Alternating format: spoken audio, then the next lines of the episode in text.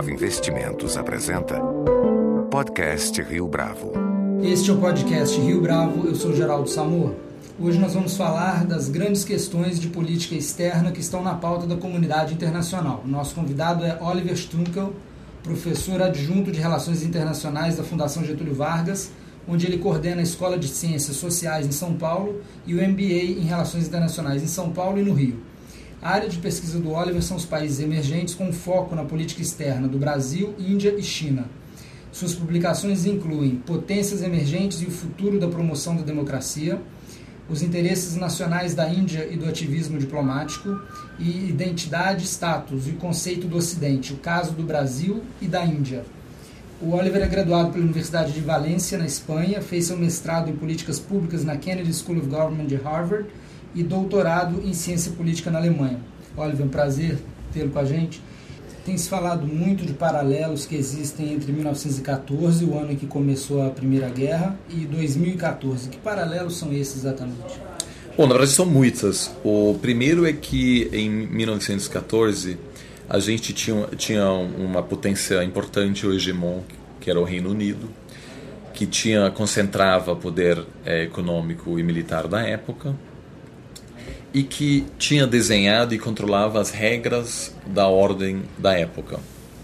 E ao mesmo tempo a gente tinha uma potência emergente, a Alemanha, que não estava satisfeito com a ordem internacional, que não aceitava a Inglaterra nessa posição central e que crescia mais rapidamente do, do que o Reino Unido e que também, em termos militares, é, investia muito no, no, na sua capacidade e que aos poucos ameaçava é, a liderança britânica.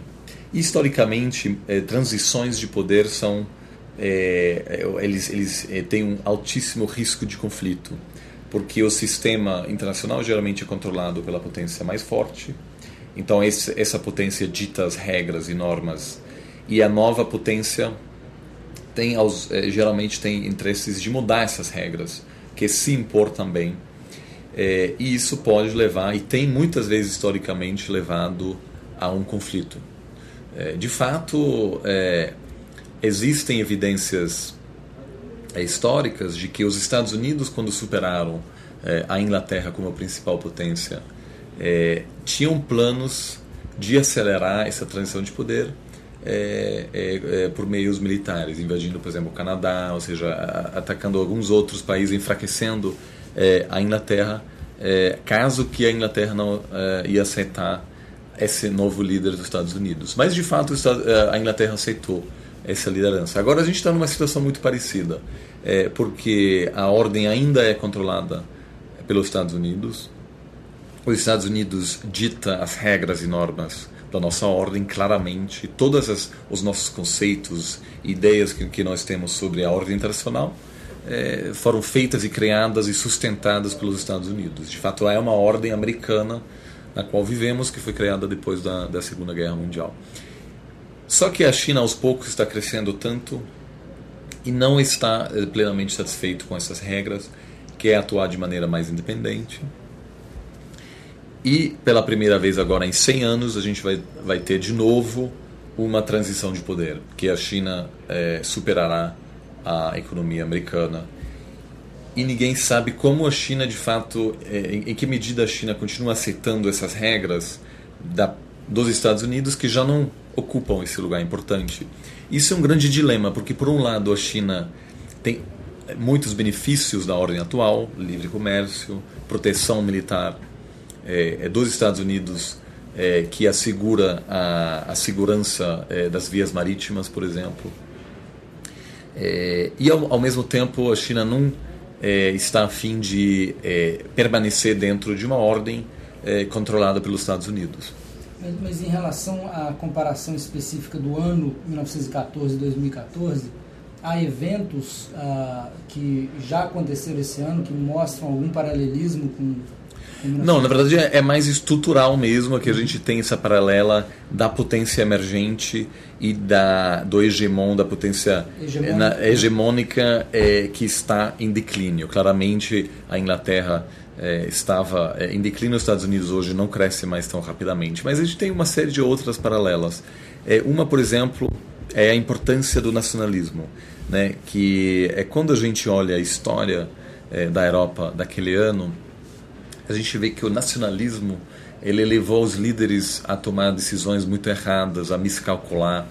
É, então isso dificultou o, o, um processo de, de frear esse, esse, esse, processo que parecia quase inevitável, né? todos os, os países entrando é, no conflito. Então isso a gente também vê é, na China, na qual o nacionalismo é, é utilizado como uma arma para se impor na região.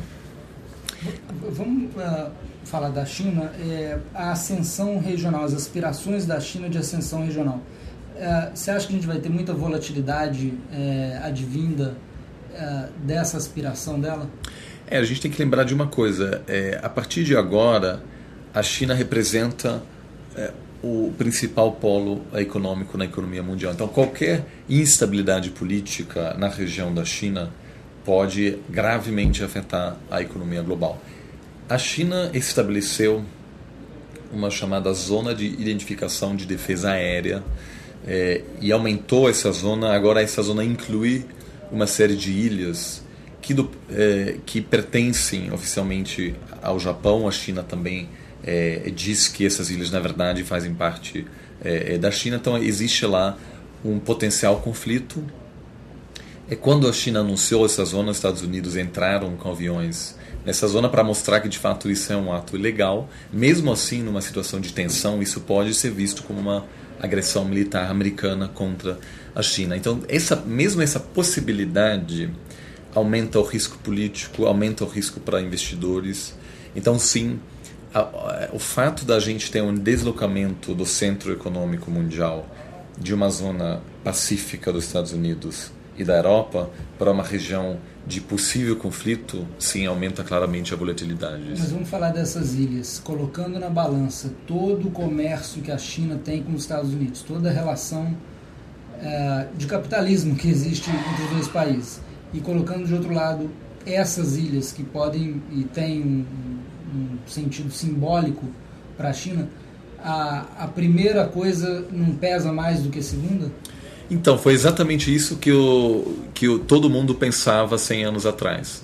É, existem livros, existe um livro que se chama A Grande Ilusão, é, da época, que é, mostrava um pouco é, de que a elite global é, pensava que um conflito entre a Alemanha e a Inglaterra era impensável, porque eram os dois países mais integrados comercialmente, ou seja, o comércio e as elites econômicos dependiam um do outro. Os filhos da liderança política alemã todos estudavam em universidades britânicas, ou seja, havia uma conexão cultural muito forte.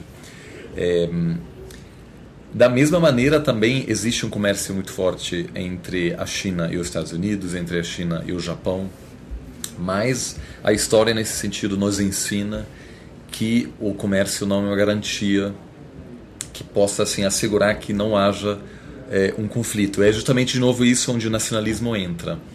Um conflito e uma guerra pode ser para um país, sobretudo um país autocrático como a China, ser, é, ser utilizado como um pretexto é, para desviar a atenção pública que está, está focado, por exemplo, em corrupção, em problemas ambientais, em é, é, é, crescimento baixo.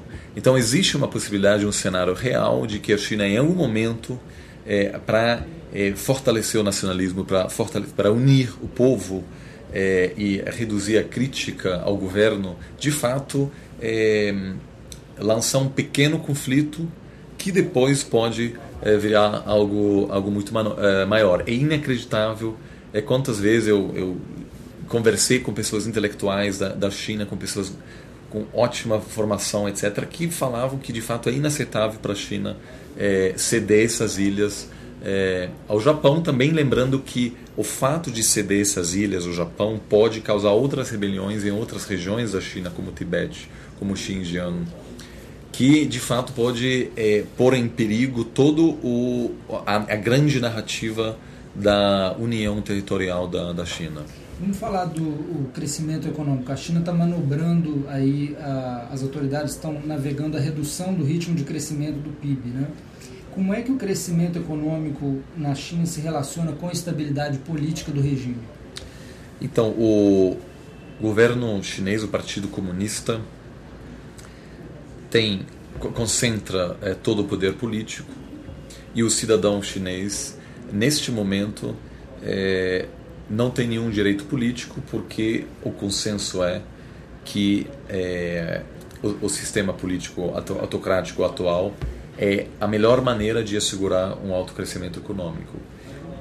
Isso quer dizer que o cidadão chinês aceita a legitimidade do Partido Comunista só é, se de fato esse partido consegue entregar o alto crescimento que tem é, tirado milhões e milhões de pessoas da pobreza. Ou seja, a gente viu o maior, vamos dizer, programa de redução de pobreza na história na China, com é, mais do que 100 milhões de pessoas entrando é, na classe média.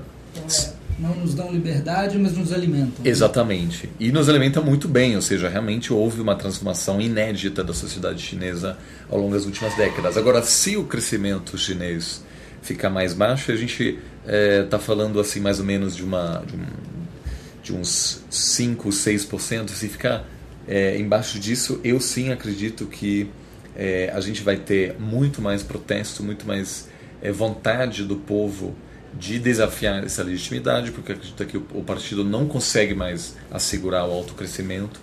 E isso claramente pode levar à instabilidade política, e a China tem um, um histórico de muita instabilidade, de muitos protestos, e isso é, afetará claramente também ao desempenho econômico do país. E é possível para o regime, é, sabendo disso, sabendo que essas tensões aflorariam se o crescimento cair muito, fazer uma engenharia de um crescimento maior, mesmo que venha a inflação junto? Então, existem vários projetos e tentativas do governo é, mostrar que controla a situação. É, eu acho que não, em relação à sua pergunta em relação à inflação, eu acho que o, é, a moeda chinesa é vista também como um símbolo de poder e cada vez mais é, a China tentará é, institucionalizar o yuan como moeda global.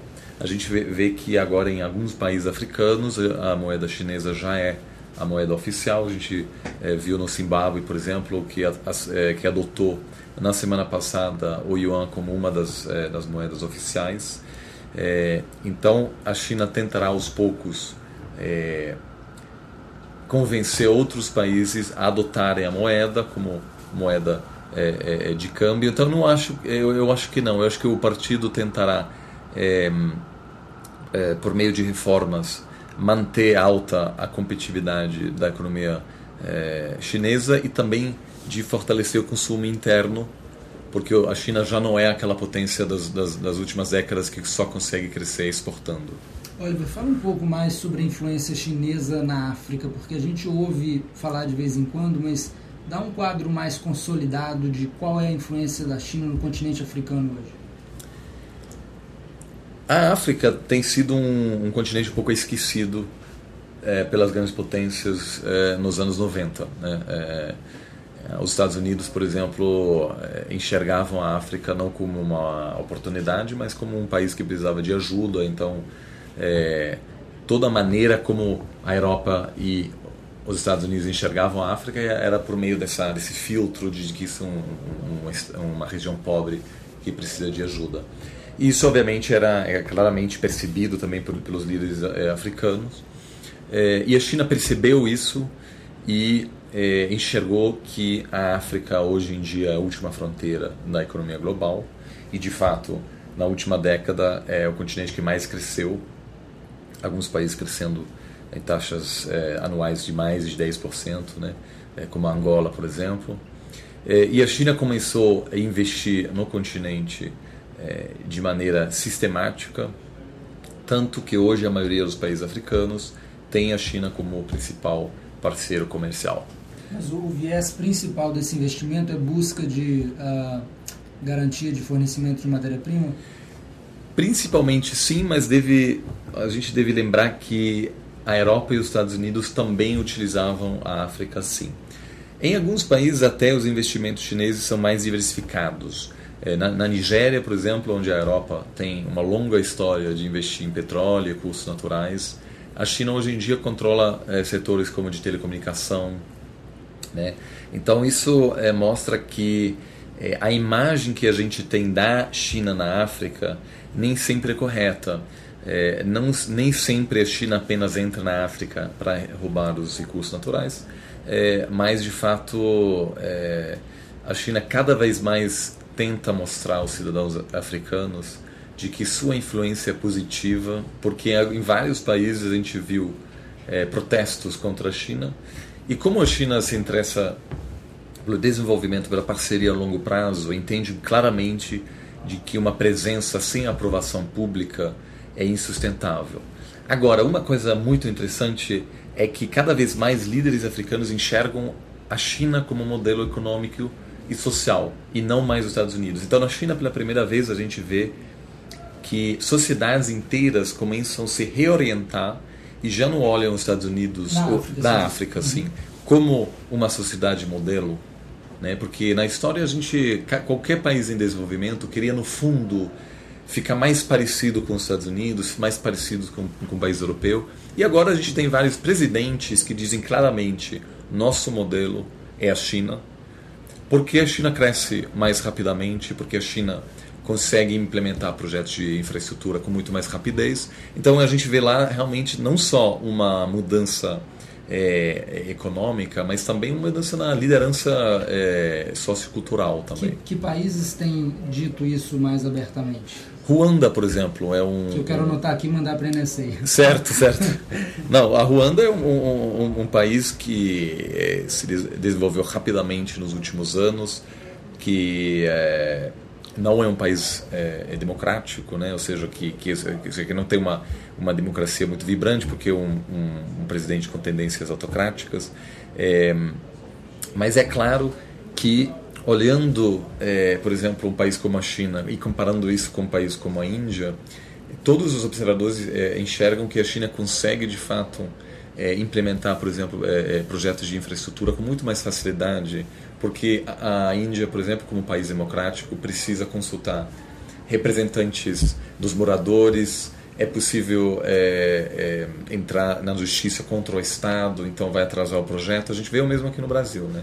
É, então isso é uma, uma, eu acho que uma preocupação muito importante, porque isso tem também é, implicações importantes para o futuro da democracia. A gente pela primeira vez vai ter um país como principal economia do mundo que não é uma democracia, né? Então isso pode pode fazer com que é, líderes de pa países africanos, mas também é, líderes em, em outras é, regiões do mundo, considerarem que a, o modelo chinês é algo é, mais desejável do que o modelo americano. Agora, você mencionou Ruanda. É, qual é a lista dos países na África hoje onde a China exerce maior influência?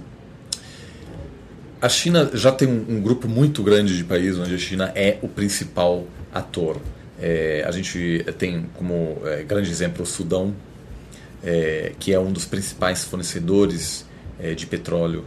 É, a China teve um grande papel em proteger o líder, o presidente é, é, do Sudão, al-Bashir, durante o genocídio que aconteceu no Sudão, a China protegendo esse líder, que a comunidade internacional tentou isolar é, o país, o, o país sofreu é, sanções internacionais, mas conseguiu se manter é por causa da ajuda chinesa. Esse é um exemplo. Outro exemplo, a África do Sul. E, é, como consequência, alguns anos atrás, o Dalai Lama tentou é, visitar a África do Sul para participar de uma conferência de paz, para encontrar com seu grande amigo Nelson Mandela. E o governo sul-africano não deu visto é, para o Dalai Lama por pressão chinesa. Então, isso são pequenos exemplos que a gente já vê uma, uma, uma, uma, uma, é, Temos grandes exemplos. pequenos grandes exemplos, mas são coisas do dia a dia, na qual, por exemplo, é, quase nenhum país africano hoje em dia reconhece Taiwan, né, porque isso também o, o que, que pode nenhum líder pode receber o Dalai Lama, né, porque ele apresenta uma ameaça. Então, é, são muitos países. Eu diria que ao longo prazo todos os países africanos terão uma relação política e econômica mais importante com a China do que com os Estados Unidos. Logo, logo a gente volta ao tema de países defendendo ah, ditadores e genocidas. Mas antes disso, vamos falar da internet e a China. como é que a internet tem mudado a política interna chinesa, se é que tem? Interessante é notar que há 10 anos atrás, quando a internet começou a chegar nos países em desenvolvimento e, começou de fato a criar uma comunidade global que deixava as pessoas de países diferentes se comunicarem, etc. Havia uma crença de que a internet poderia ser utilizado como ferramenta é, para é, expandir a zona da paz, para promover a liberdade, a democracia, a liberdade de expressão, a imprensa livre, o debate livre, porque a internet não respeita fronteiras. Achava-se até essa época é, não se precisa mais de é, um visto, por exemplo, para conversar com pessoas de outros países pela internet. Então, como consequência, a internet também foi vista como uma possibilidade de é, democratizar a, a China, de informar a sociedade chinesa sobre a situação é, fora no mundo, né, de realmente é, enfraquecer a capacidade que o Estado chinês tinha de isolar os próprios cidadãos. O que a gente vê agora é que a China de fato conseguiu controlar a internet. A, a internet não conseguiu controlar a China é, porque a China emprega mais de 100 mil pessoas que passam o dia inteiro é, surfando na internet, olhando sites, bloqueando sites, é, atualizando é, Quantos sensores? Mais de 100 mil pessoas é, são sendo empregados pela, pelo governo chinês apenas na questão de apagar sites da internet dentro da China, ou seja, que passam o dia inteiro checando informações que estão sendo publicadas. O seu blog sobre política externa, é, um chinês consegue ler?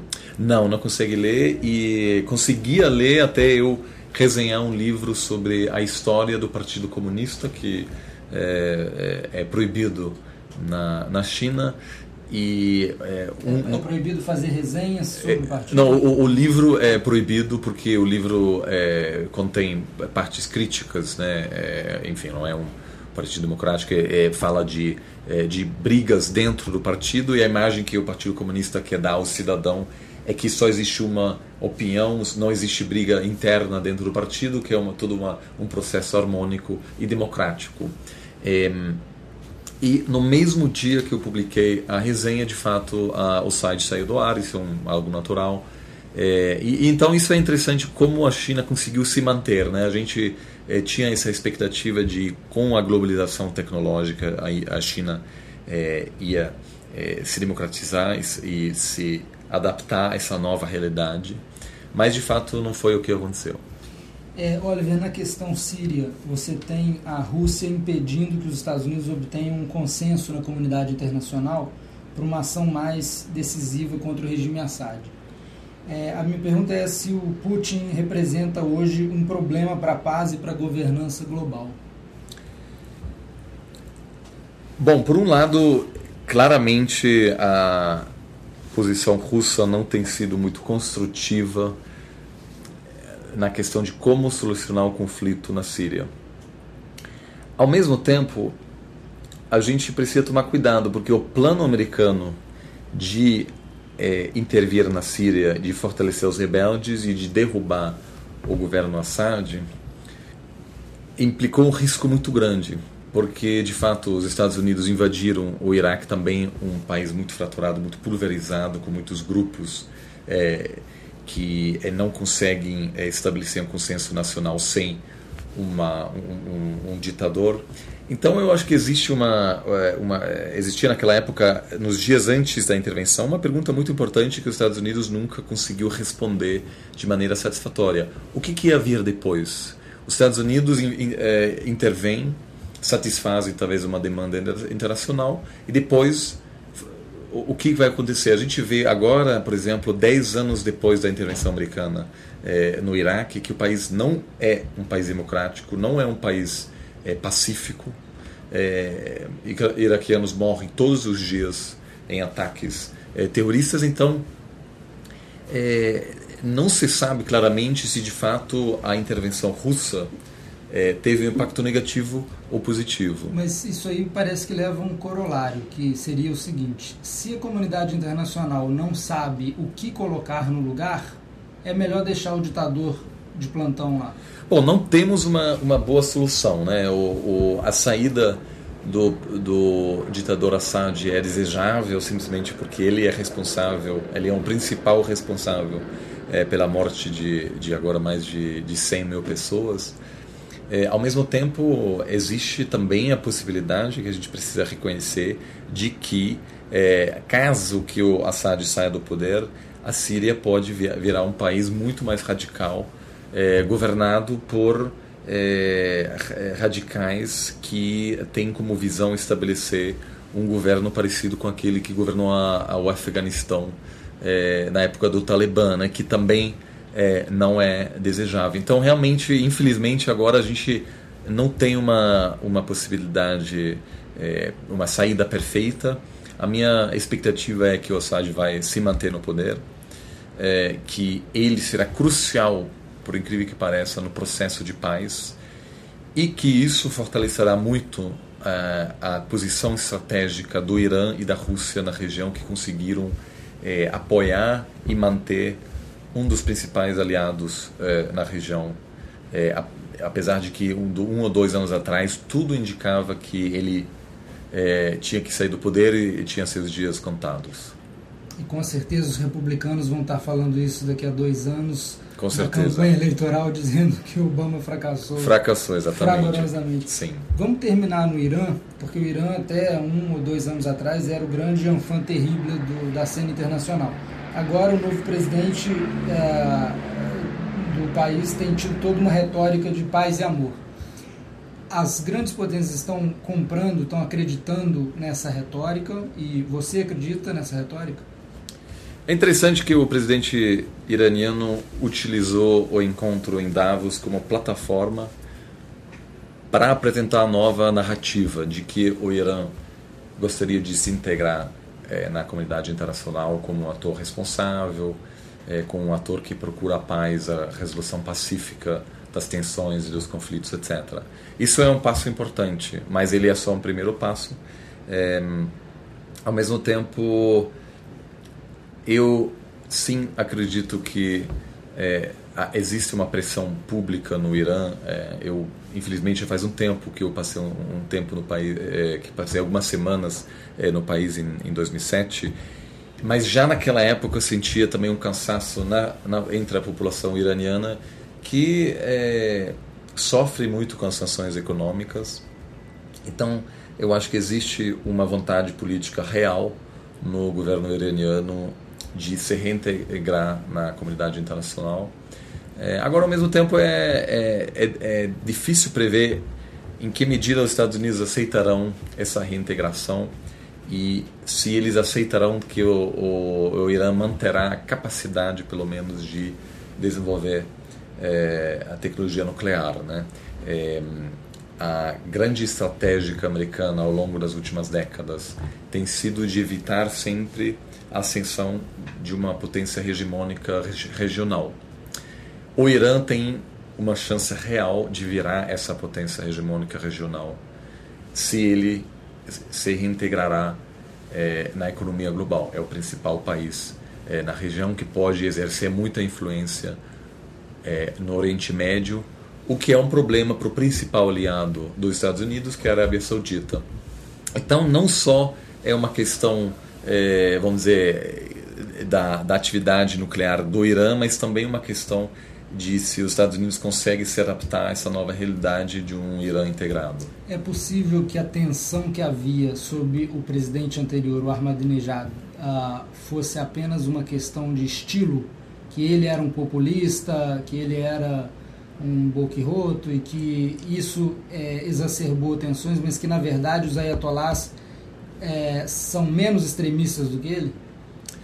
E que agora você tem um cara mais. Sim, eu, sim teve uma, um, papel muito importante, sobretudo porque é, piorou muito a relação entre o Irã e Israel, que é um principal aliado americano também, e que exerce uma grande influência sobre a atuação americana no Oriente Médio. Então, sim, o estilo é importante. Eu acho que não é só o estilo, o governo iraniano terá que fazer concessões reais agora. Não é só uma mudança de estilo, precisa entregar é, concessões ou, ou, fazer concessões comprováveis, tangíveis e reais para convencer não só os Estados Unidos, mas também a comunidade internacional do, de que o país, de novo, deveria fazer parte da comunidade internacional.